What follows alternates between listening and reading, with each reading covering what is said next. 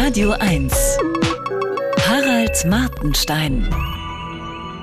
Von der Cancel Culture sagen ja manche hartnäckig, es gebe sie gar nicht.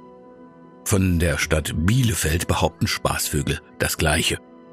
In beiden Fällen ist die Beweislage dünn, dazu laufen einfach zu viele Bielefelder und äh, zu viele Gecancelte da draußen herum. Eigentlich könnte ich jede Woche eine Rubrik frisch gecancelt schreiben. Canceln ist allerdings kein speziell linkes Pläsier.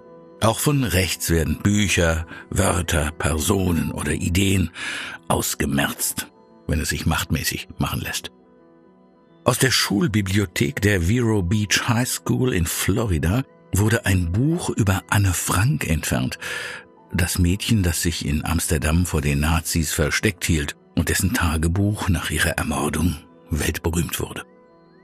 Das Buch von Ari Follman und David Polonsky ersterer ein Sohn von Holocaust-Überlebenden, hat das Tagebuch in einen Comic übersetzt, um es für Jugendliche zugänglicher zu machen. An einer Stelle sieht Anne mit ihrer Freundin eine nackte Statue.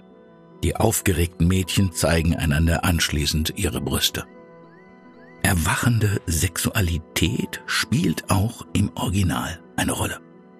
Entfernt wurde das Werk auf Wunsch der für ihre Prüderie berühmten Mums for Liberty, Mütter für Freiheit, äh, hier ein eher unpassender Name. Es verharmlose den Holocaust, wenn die Opfer als sexuelle Wesen dargestellt werden. In der FAZ stand zum Cancel-Wahnsinn, dass ständig neue Fälle bekannt werden, in denen Bücher mit den verrücktesten Begründungen aus Bibliotheken entfernt oder an Schulen und Universitäten nicht mehr behandelt werden sollen. Dieses Zitat bezog sich allerdings darauf, dass Amanda Gormans antirassistisches Gedicht The Hill We Climb, das sie beim Amtsantritt von Joe Biden vortrug, vom Lehrplan einer anderen Schule in Florida gestrichen wurde. Begründung, das Gedicht enthalte Hassbotschaften. Zu Recht weist der FAZ-Autor Jan Wiele darauf hin, dass die Rechte von der Linken schnell gelernt hat, wie man Andersdenkende am besten zum Schweigen bringt. Vorwürfe wie Hass, Hetze oder Verharmlosung des Holocaust werden auf beiden Seiten gern konstruiert, auch wenn sie bei näherem Hinsehen noch so absurd sind. In London hat John Cleese gerade Probleme mit dem Versuch, den Monty Python-Film Das Leben des Brian auf die Bühne zu bringen. Es geht um eine Szene, in der ein Mann sagt, er wolle eine Frau werden und ein Baby bekommen. Ein Thema, das Monty Python mit dem typischen Monty Python-Humor behandelt hat, statt mit dem vorgeschriebenen heiligen Ernst. Oxford hat der hochberühmte Debattierverein die Philosophin Kathleen Stock zu einem Streitgespräch eingeladen. Sie behauptet, Geschlecht habe etwas mit Biologie zu tun. Aus Protest dagegen, dass man mit Stock über diese interessante These auch nur diskutiert, klebten sich Aktivisten vor dem Rednerpult fest.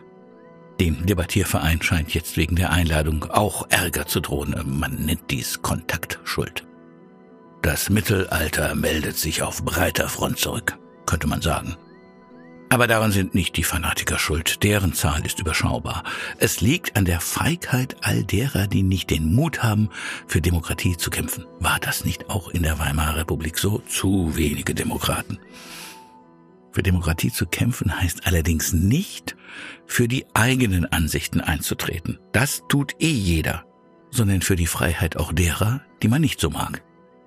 Andernfalls macht man nicht 1933 auf, das nicht, sondern vielleicht in einer Art China oder Russland.